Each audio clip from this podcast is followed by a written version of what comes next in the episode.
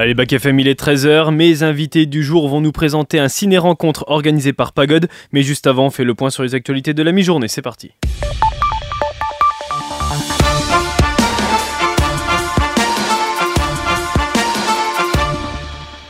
Et on commence avec euh, l'actualité mondiale. Après des années d'enquête sur Amazon et de tensions entre les pouvoirs politiques et la plateforme de commerce en ligne, l'autorité américaine de la concurrence, la FTC et 17 États ont porté plainte hier contre le géant des technologies. Ils l'accusent de maintenir illégalement son monopole grâce à des stratégies anticoncurrentielles et déloyales, une décision qui tombe pendant le procès de Google, également poursuivi pour avoir enfreint la loi antitrust. Lancé dans la course à la Maison Blanche en 2024, c'est un nouveau revers de taille pour Donald Trump. Un juge new-yorkais a déclaré hier l'ancien président et deux de ses enfants responsables de mensonges et de fraudes financières répétées dans les années 2010, en gonflant notamment les actifs de la Trump Organization. Cette décision, elle facilite la tâche de la procureure générale de l'État de New York qui avait porté plainte contre Donald Trump.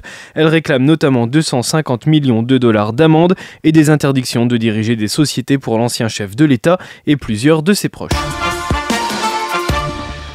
Après la forêt, les chemins, les champs, et eh bien maintenant c'est l'eau. Une équipe de plongeurs de Strasbourg va sonder les étangs cet après-midi dans le secteur où Lina, 15 ans, a disparu samedi en Alsace.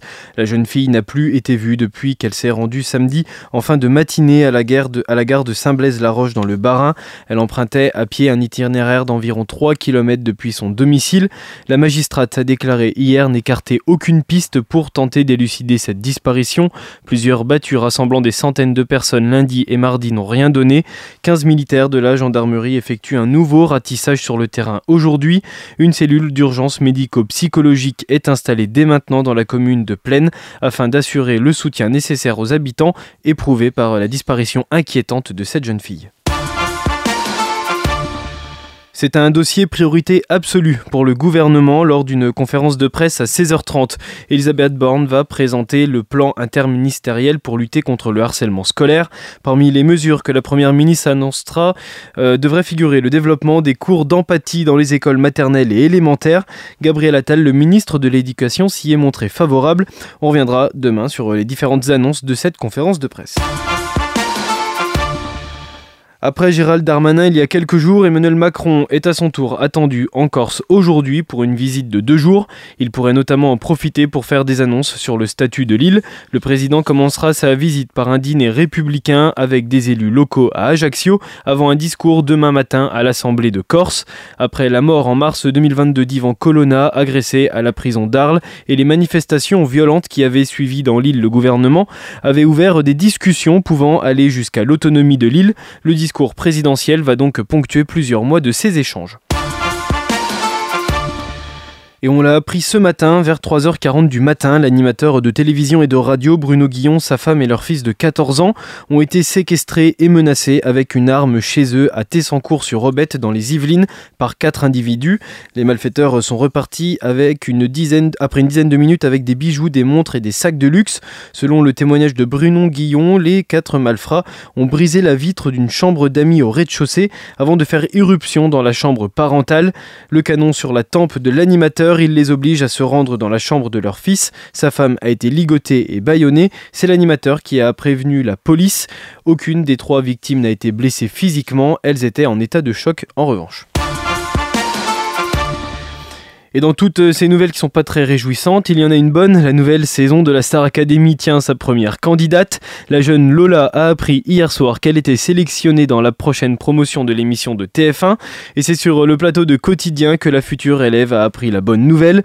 La jeune femme pensait avoir été sollicitée par la production pour passer une ultime audition, mais en réalité, le grand rideau s'est ouvert sur Yann Barthès et son public, à la grande surprise de Lola. Écoutez. Oh wow. Bonsoir Lola. Bienvenue Lola. Allez vous asseoir, vous en prie. Ça va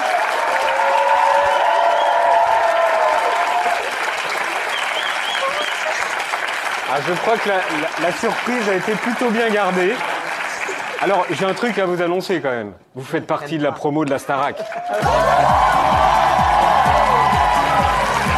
C'était votre rêve? Ouais, oui. Oui Ouais, ouais j'ai regardé la dernière saison. J'ai regardé les saisons quand j'étais petite avec mes parents et euh, L'actualité locale, elle est sportive. Luçon a rendez-vous ce soir contre, contre Béziers pardon, au Pré-Fleury. Une victoire euh, lors de cette sixième journée leur permettrait de conforter leur position qui les qualifie pour les phases finales encore loin mais déjà en tête. Luçon 7e accueille Béziers 12e. Coup d'envoi à 19h45. On reste dans le sport et pour la bonne cause. En plus, le centre de secours de Cône-sur-Loire accueillait lundi des sapeurs-pompiers du Nord, de Brédune précisément. Cinq cyclistes et cinq accompagnants ont fait escale dans leur périple de 9502 km qui les emmène jusqu'à Toulouse. Ils se rendent ainsi au congrès national qui a lieu mercredi 4 octobre. Ce périple, c'est un hommage à la jeune sapeur-pompier décédée lors d'une intervention dans le Cher le 15 juillet dernier. On fait un point sur le temps qui change pas trop par rapport à hier. Quelques nuages arrivent mais laissent le soleil se montrer pas mal cet après-midi. Les températures elles restent stables et surtout estivales. 27 à Prémery et de 6, 24 alors mais Château-Chinon. On souhaite bonne fête à tous les Vincent aujourd'hui. Sorti il y a quelques jours, Velvet Moon, c'est le dernier titre du groupe No Money Kids. Une intro un peu Mano Negra et Iggy Pop pour ma collègue Letty qui s'est chargée de le rentrer en rotation sur Back FM. On l'écoute tout de suite avant de retrouver mes invités du jour.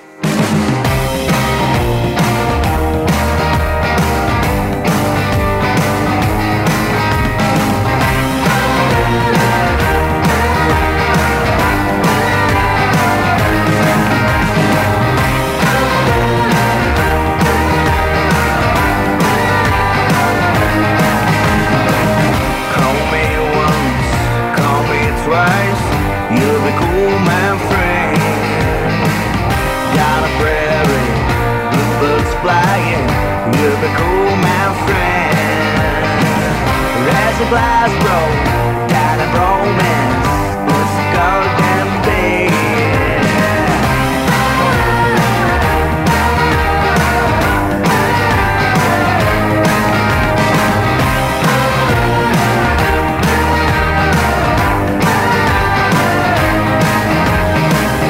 We are dancing in the wind.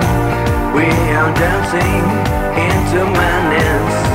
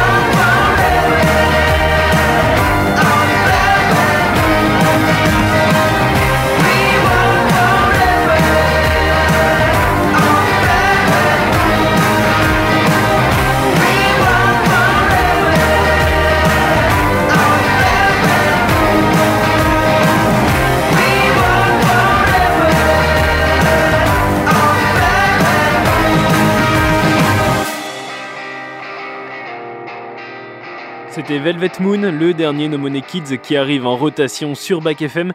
Tout de suite, on perd pas de temps, on retrouve mes invités du jour et on prend la direction de Pagode pour parler entre autres d'un ciné-rencontre.